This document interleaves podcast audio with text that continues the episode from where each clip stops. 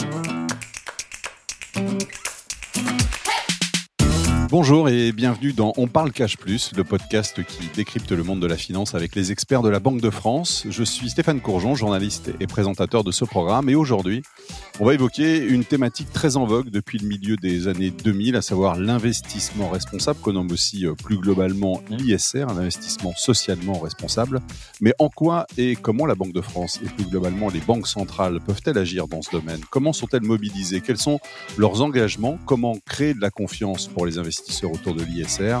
Pour nous éclairer sur le sujet, je reçois aujourd'hui Alexandre Gauthier, secrétaire général adjoint de la Banque de France. Bonjour Alexandre. Bonjour.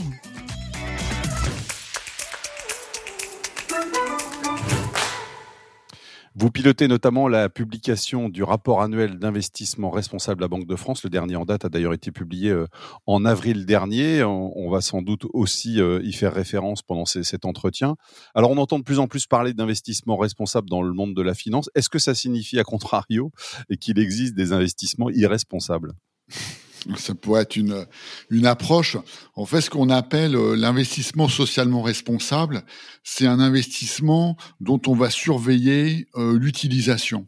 Et en fait, il y a trois grandes caractéristiques pour dire qu'un investissement est socialement responsable. On a coutume de dire que c'est inclure, exclure, agir. Inclure, ça veut dire quoi? Ça veut dire que quand vous allez investir, vous allez faire rentrer dans vos portefeuilles des actifs verts. C'est quoi des actifs verts? Bah, C'est par exemple ce qu'on appelle des green bonds. C'est par exemple une boîte ou un État qui va émettre de la dette et qui va dire cet argent-là, il va me servir à financer un projet responsable. Et je vais vous donner les caractéristiques. Et par exemple, là-dessus, l'Europe est en train de définir des règles qui soient assez strictes pour que tout le monde ait la même acceptation. Ça peut être aussi de faire entrer des fonds de transition énergétique ou des fonds sociaux. Par exemple, nous, on finance là... Euh, un, projet, euh, c'est une boîte qui fait des drones qui peuvent surveiller la mer où on est le plancton. Ou alors il y a des boîtes qui font de la formation qui vont s'adresser à des publics qui sont un peu en difficulté. Donc ça, c'est faire entrer les actifs verts. Donc ça, c'est inclure. Exclure, c'est faire sortir des, ce qu'on appelle les actifs bruns. Donc, euh, on a des, critères de notation. Plutôt euh, énergie fossile dans ce cas-là. Alors, c'est plutôt énergie. En fait, si vous voulez, il y a le, volet énergie fossile indéniablement, et c'est sans doute là-dessus que euh, on est le, plus actif. Par exemple, on sort du charbon à l'horizon 2024. On ne veut plus financer des boîtes qui qui financent de nouveaux projets en matière d'énergie fossile. Mais je dirais que c'est une majeure, mais pas seulement, parce que quand on parle d'ISR, il y a l'aspect euh, environnemental, mais il peut aussi y avoir un aspect social et de gouvernance. Et donc, il y a des observateurs extérieurs. On y reviendra, si vous voulez bien, sur cet aspect social, mais, mais vous avez le troisième aspect qui était l'inclusion. Alors, donc, c'était euh, inclure les actifs verts, exclure les actifs bruns. Et le troisième, c'était d'agir. L'agir, c'est de se dire, j'ai des actifs qui sont en portefeuille, mais plutôt que d'être un investisseur dormant, je vais regarder comment vit la société. Et la vie d'une société, c'est tous les ans l'Assemblée générale. Donc, on participe aux Assemblées générales, on a une politique de vote qui est, euh, qui est public. Et donc, on a des critères et on va voter pour, on va voter contre. Euh, par exemple, si euh, le bonus du dirigeant n'a pas une composante de réaliser des objectifs climatiques, on va voter contre. Si la parité n'est pas respectée au conseil d'administration, on va voter contre. Donc, c'est ça que on considère, et c'est l'acceptation la plus courante. Hein, on n'a rien de, spécifique là-dedans. C'est mettre du vert, sortir du brin, du brin et être un investisseur actif. Alors attendez, parce que là, vous nous parlez finalement de la, Banque de France. Moi, j'avais l'impression d'entendre un investisseur privé. Euh, à quel point la, Banque de France euh, euh, est-elle investie, si je puis dire, dans l'investissement responsable? C'est assez peu connu finalement. Vous avez raison, c'est assez peu connu. Pour essayer de, bien éclairer ça, on peut dire que la Banque centrale, donc la Banque de France, on est dans la zone euro, on est 19, donc on est un, un des 19 ans de la zone euro, on a une action qui est en tant que participant zone euro où on intervient via des, des portefeuilles, ce qu'on appelle la politique monétaire, les mesures non conventionnelles. Donc on travaille dessus, on achète des actifs, etc., etc. Il y a aussi un volant où on a, nous, des portefeuilles qui nous sont propres. Et c'est le cas, par exemple, de nos fonds propres et puis aussi de nos fonds de pension. On a un fonds de pension pour euh, les, anciens salariés de la banque. Et sur cette partie-là, comme c'est pas lié à la politique monétaire, on a une autonomie totale d'action. Donc on peut décider. Et sur ces, sur ces portefeuilles-là, on est clairement investisseur. On gère 23 milliards. Il y a 16 milliards pour le fonds de pension et 7 milliards pour les fonds propres. Et c'est ces portefeuilles-là que depuis 2018, nous avons décidé de verdir et de rendre euh, ISR. C'est ça, j'allais vous demander quelle était la jeunesse. Donc c'est 2018, c'est quand même relativement euh, récent, mais vous avez vraiment accéléré il y a trois ans parce que là, vous avez vraiment défini une stratégie d'investissement responsable de la Banque de France. Disons que la façon dont on a vu les choses, et je pense qu'on a suivi le chemin de, beaucoup d'investisseurs, c'est de se dire, euh, je, je, déjà, je me définis des principes, c'est ce qu'on a appelé notre charte d'investissement responsable. Et puis ensuite, on a travaillé avec un, un, cabinet extérieur spécialisé pour lui dire, bon, bah maintenant, comment est-ce qu'on pourrait traduire ça de façon concrète? Et lui, il a fait rentrer euh, des bonnes pratiques, et puis on a aussi exprimé nos préférences. Et ça, ça a pris encore euh, un an. Et c'est pour ça que c'est en 2019 qu'on a publié notre premier rapport d'investisseurs socialement responsables.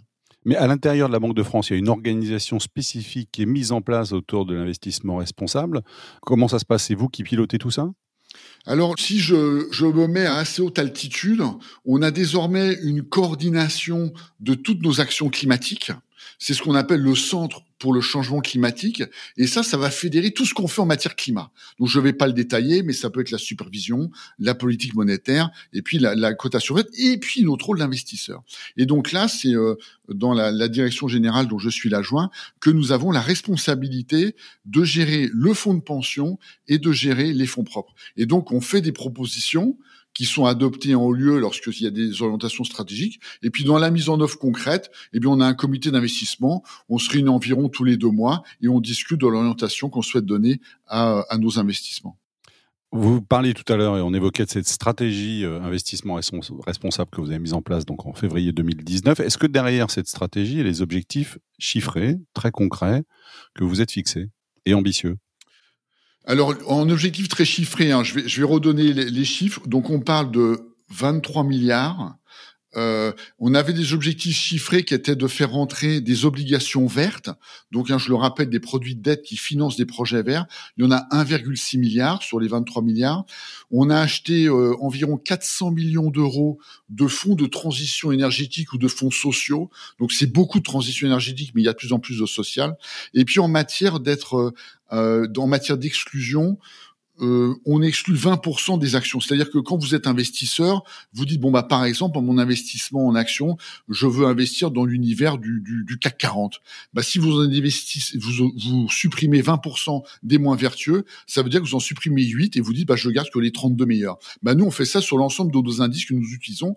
Donc à cette politique 20% d'exclusion, c'est vraiment un pourcentage courant. Sur le fossile, sur le charbon, c'est 100%. Et en matière d'être actif, pour vous donner une idée euh, des, chiffres, on avait dit qu'on serait présent à 80% des assemblées générales d'actionnaires. On est présent à 90%. Et puis si je donne encore un ou deux chiffres, euh, ça représente environ 400 euh, sociétés et 5000 résolutions, donc 5000 propositions de décision. Et dans un quart des cas, dans plus de un quart des cas, nous avons voté contre ces résolutions parce qu'on a considéré que c'était pas aligné par rapport à notre politique de vote et par rapport à notre engagement ISR. Mais quand vous parlez dans votre stratégie d'un alignement des portefeuilles sur une trajectoire inférieure à 2 degrés, ça veut dire quoi quand la Banque de France parle là euh, de, de, réchauffement climatique et 2 degrés? Alors, on voulait vraiment euh, avoir une donnée euh, qui soit euh, mobilisatrice, qui soit facilement explicable, et puis aussi qui est totalement alignée avec les accords de Paris. Et c'est comme ça que un, des premiers engagements qu'on a pris, on s'est dit, nous allons aligner nos portefeuilles sur une, sur une trajectoire 2 degrés. Ça veut dire qu'on a des fournisseurs de données qui nous donnent entre guillemets la température des, des différents émetteurs et nous avons fait des exclusions et nous avons modifié la composition pour être aligné sur 2 degrés. Aujourd'hui, on se rend compte que 2 degrés, euh, c'est malheureusement euh, trop élevé. Parce que si on veut vraiment atteindre la neutralité carbone à l'horizon 2050 et si on veut ne pas consommer trop rapidement le capital qui reste, eh bien, il faut plutôt qu'on soit sur 1,5 degré. Et donc là, les équipes bossent pour voir comment est-ce qu'on pourrait passer sur 1,5 degré. Et j'espère que d'ici un mois, euh, on puisse avoir des éléments. On est en juin 2022, qu'en juillet 2022, on ait des éléments concrets pour dire quand est-ce que nous allons passer à 1,5 degré. Plus largement au niveau euh, européen, est-ce qu'il y a des directives qui sont données par les banques centrales en matière d'investissement responsable? Parce que globalement, euh, vous ne pouvez pas être moteur principal, mais en tout cas, vous pouvez inciter, non? Oui, non, tout à fait. Alors, le, notamment, hein, ça avait démarré avant, mais il y a une, une grosse impulsion qui a été donnée par, par euh, Christine Lagarde, euh, présidente de la BCE, et puis la, la Banque de France. Euh, enfin bon, en, toute modestie, enfin il y a assez moteur aussi sur ces sujets-là. En fait, l'axe c'est quoi? C'est de dire que on peut avoir une action concrète parce qu'on gère des capitaux qui sont importants si on met les 19 pays ensemble. Donc on se dit que là-dessus, il faut qu'on appuie des critères verts. Donc il y a des travaux qui sont en cours euh, pour la politique monétaire qui vont être, euh, je pense, bientôt communiqués. Et puis il y a également euh, la décision des banques de la zone euro de dire il faut qu'on soit exemplaire en matière de transparence et donc on va donner davantage d'éléments sur les expositions carbone de nos portefeuilles. Donc on est en train de, de, de bosser dessus. Il y, a, il y, a, quelques semaines, je participais à une téléconférence sur le sujet et donc début 2023, euh, on va donner des éléments sur euh, les, les émissions, l'empreinte carbone de, des, des portefeuilles, d'un certain nombre de portefeuilles de, de la zone euro. Donc on est en train de, de garder les métriques sur quel périmètre on le fait, mais très clairement, on, doit le faire parce que c'est important en termes d'action, mais c'est aussi important en termes d'exemplarité parce que les gens regardent ce qu'on fait. Alors vous avez aussi, euh, je crois, mis en place un filtre. Vous avez commencé à en parler tout à l'heure hein, du côté aussi euh, social, euh, gouvernance. Il y a un filtre LG que vous avez construit aussi à la Banque de France avec à partir de trois types d'exclusion, je crois. pourquoi c'est aussi votre rôle d'aller sur ce sujet du social et de la gouvernance? Et en quoi c'est votre rôle? Ben, on considère que être un investisseur socialement responsable, en fait, vous voyez, il y a, y a, le S de socialement. Donc, ça veut dire qu'on dit pas, euh, entre guillemets, environnementalement parlant ou climatiquement ou je ne sais quoi. Euh, c'est vraiment socialement. Et euh, le, enfin, l'usage ou le, ou le standard, c'est de dire que j'ai évidemment un volet environnemental qui est une urgence absolue. Mais j'ai aussi une action en matière sociale, c'est-à-dire de, de faire attention où je mets mes capitaux. Alors le social, qu'est-ce que ça veut dire? Ça peut être l'inclusion de public, mais ça peut être aussi de voir des critères sur euh, le nombre de conflits sociaux, sur les poursuites qui sont engagées sur telle société. Donc en fait, vous avez une palette de critères. Et puis sur sur la gouvernance, euh, je l'ai évoqué, c'est euh, notamment la représentation du personnel, la façon dont les dirigeants sont rémunérés, etc., etc. Et en fait, ça fait des critères qui sont assez nombreux. On, on, on travaille avec avec des, des, des cabinets, avec des ce qu'on appelle les data providers, des fournisseurs de données, et vous avez plus de 300 critères. Vous avez une, une espèce de, de, de matrice, c'est un tamis en fait. Vous faites passer les, les, les, titres dans ce tamis et ça vous donne une, une notation sur un volet environnemental, sur un volet social, sur un volet de gouvernance. Et après, nous on fait cette classification et c'est là où ça nous conduit de dire bah écoutez, les moins bien notés, euh, ceux-là ne font plus partie de notre univers d'investissement et c'est un effet assez euh, assez incitatif pour pour les entreprises de savoir que euh, il y a des grands investisseurs qui vont dire je ne peux plus investir chez vous parce que vous avez une notation entre guillemets ISR qui est trop basse. Et c'est comme ça aussi qu'on a une influence et qu'on fait changer les choses. La transparence est évidemment un enjeu majeur. Quelles sont les, les, bonnes pratiques finalement pour donner confiance aux investisseurs et leur éviter de tomber dans ce, ce piège du euh, greenwashing, c'est-à-dire faites ce que je dis, pas ce que je fais? Vous avez la, la, la réponse, hein, vous donnez la réponse de votre question. Je crois que c'est la transparence. Je crois que euh, on a parlé du carbone. Euh, par exemple, il va y avoir des, euh, des métriques qui sont pas tout à fait les mêmes d'un fournisseur de données à un autre. Ce qui est important, c'est de le dire et de dire moi, mon empreinte carbone, je la calcule comme ça avec tel data provider, j'utilise tel historique de données. Je pense que c'est la transparence, la transparence, la transparence. Je pense que c'est vraiment la, meilleure réponse qu'on peut donner au greenwashing. Et ça veut dire dire ce qu'on fait, euh, dire comment on le fait, et puis ne pas aussi hésiter à dire ce qu'on fait pas encore et de dire bah ça effectivement par exemple sur la biodiversité on commence à avoir des, des indicateurs mais très clairement c'est un axe qu'on doit qu'on doit renforcer mais la meilleure réponse c'est la transparence indéniablement alors ça tombe bien que vous parliez de la biodiversité parce qu'effectivement c'est presque une sous-thématique, j'allais dire, de l'investissement, euh, responsable. On en parle euh, assez peu. Quelle place ça doit prendre dans les discussions à l'avenir? Et puis finalement, ben, est-ce que ça se mesure l'impact des flux financiers sur la biodiversité? C'est une question euh, qui est, vraiment vaste que, vous posez, sur lequel on n'a pas. On, sait que le problème est là. C'est-à-dire que euh, on ne peut pas se permettre de continuer à, à, à détruire euh, la biodiversité, mais aujourd'hui, pour la biodiversité, on n'a pas l'équivalent du 2 degrés. C'est pas pour autant qu'il faut pas s'en soucier. Il y a des travaux qui sont en cours. Euh, la Banque de France a bossé là-dessus d'ailleurs avec CDC, CDC Biodiv. Donc, on travaille sur sur ces métriques, mais très clairement, euh, pour nous, c'est la prochaine frontière et on ne pourra pas ignorer cette dimension-là. Pour donner un exemple concret, on nous avait parlé d'un projet qui était assez intéressant dans un, dans un pays européen qui consistait à réduire le transport par camion via un train. Il fallait installer un certain nombre de rails. C'était hyper séduisant sur le strict point de vue des émissions carbone. Mais lorsqu'on descendait un petit peu plus dans le projet, on s'est rendu compte qu'il y aurait eu un impact très important sur la biodiversité en, installant les rails. Et je pense que dans une, enfin, même l'étape d'après, ce sera d'avoir une approche qui sera vraiment la E, environnementale ou naturelle, je ne sais pas comment on l'appellera, mais très clairement, il va falloir prendre en compte l'ensemble de ces dimensions-là. Mais aujourd'hui, la loi, elle prévoit l'intégration des risques liés à la biodiversité dans les informations que les sociétés de gestion de portefeuille doivent euh, publier en matière d'investissement et de risques durables, non?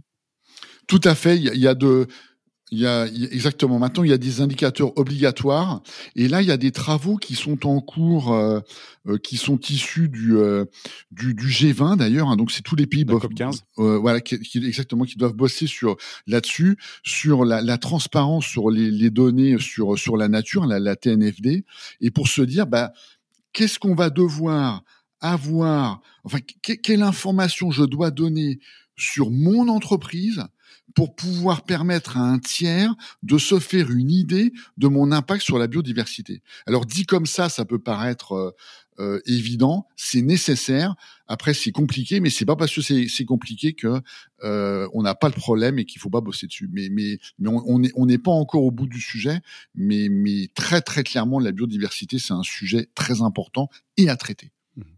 Euh, c'est quoi la marche d'après euh, pour la, Banque de France aujourd'hui à, l'avenir? Est-ce que ça, se situe simplement dans des objectifs chiffrés, votre investissement euh, supplémentaire, votre engagement supplémentaire? Elle va où votre stratégie aujourd'hui en matière d'investissement responsable?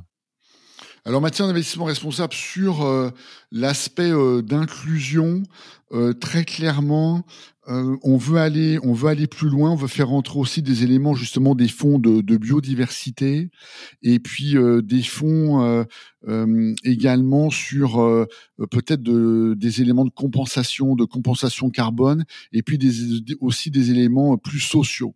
Donc ça, on a un axe d'inclusion. On veut aller plus loin. Et sur le social, on, a, on a deux trois idées.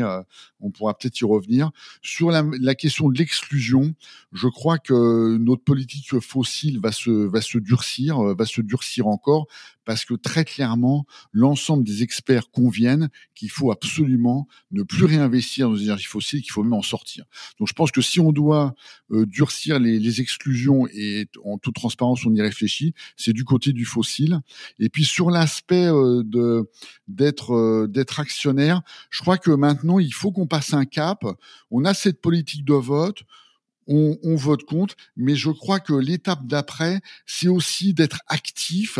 On, le fait très peu, ça. C'est-à-dire de, s'adresser aux sociétés et de lui demander, entre guillemets, des comptes sur un sujet en particulier. Par exemple, ça peut être sur euh, la transition vers la neutralité carbone, mais ça peut être aussi, euh, enfin, je pense à un sujet qu'on a en tête, sur la question de la sobriété numérique, de dire, par exemple, un éditeur de logiciel, de dire, vous faites sans arrêt, enfin, régulièrement des updates, est-ce que vous pouvez réduire? Si vous réduisez, qu'est-ce que ça aura comme impact positif sur le carbone? Donc c'est de passer d'un rôle de receveur des résolutions et de juge des résolutions de dire je vote pour ou contre à un rôle qui est de dire eh bien maintenant je m'adresse à vous et je vous pose aussi des questions qui vont aussi moduler mon comportement d'investisseur vis-à-vis de vous. Pour conclure, est-ce que finalement il ne faudrait pas adopter la même sélection pour ces investissements que celle qu'on pratique pour nos aliments? Ah bah ça, alors là, je suis ravi de, de, de cette question parce que quand on parle d'objectifs chiffrés, quand on parle de température, de label, de data provider, ça ne doit pas dispenser chacun, chaque investisseur, de regarder aussi, de se faire aussi sa propre opinion. Et je crois que c'est ce qu'on fait un peu en matière alimentaire. Maintenant, enfin, je crois qu'on est de plus en plus à regarder les étiquettes et à pas simplement se dire ah bah tiens, il y a, y a c'est estampillé ça, donc je le prends. C'est exactement la même démarche qu'il faut avoir. Et ça, c'est pas fait du jour au lendemain. En matière d'investisseur, ça se fait, en matière d'investissement, ça se fait pas du jour au lendemain. Mais je crois que c'est exactement la même démarche. C'est d'être sélectif et d'être regardant sur les investissements qu'on fait. Merci beaucoup Alexandre Gauthier de nous avoir apporté vos éclairages. Merci beaucoup Stéphane. Je rappelle que vous êtes donc secrétaire général adjoint de la Banque de France, responsable de la publication donc de ce rapport annuel d'investissement responsable et qu'on peut bien sûr le retrouver sur le site de la Banque de France. Merci à vous de nous avoir suivis. À très bientôt pour un nouvel épisode dont parle Cash Plus, le podcast qui décrypte le monde de la finance avec les experts de la Banque de France.